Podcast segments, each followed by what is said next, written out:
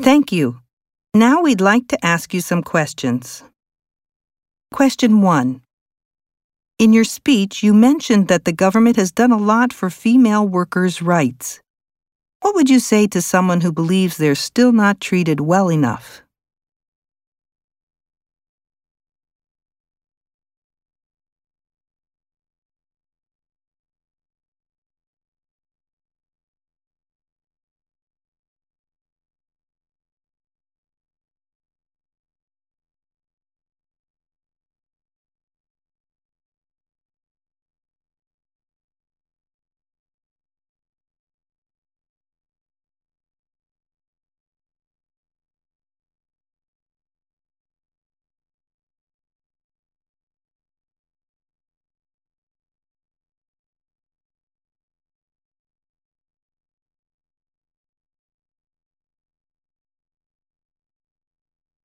Question 2.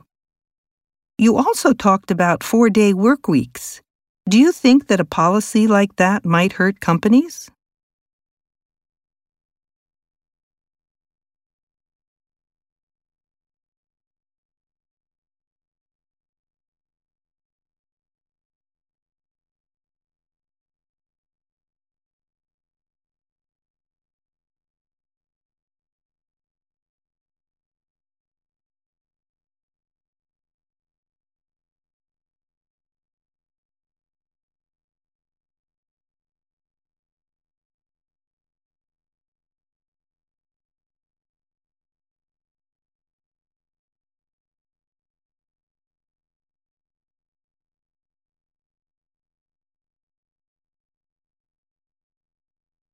Question 3. Are there any laws that you think would help to protect workers' rights better?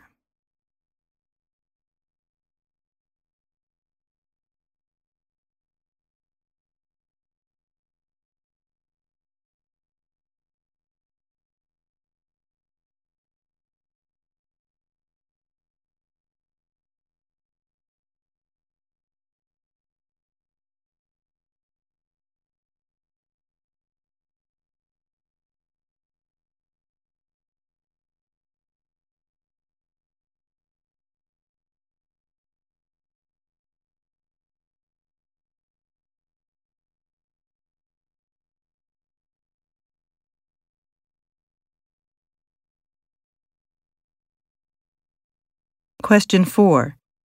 These days, more companies are allowing their staff to work remotely. Do you think that will be good or bad for workers' rights?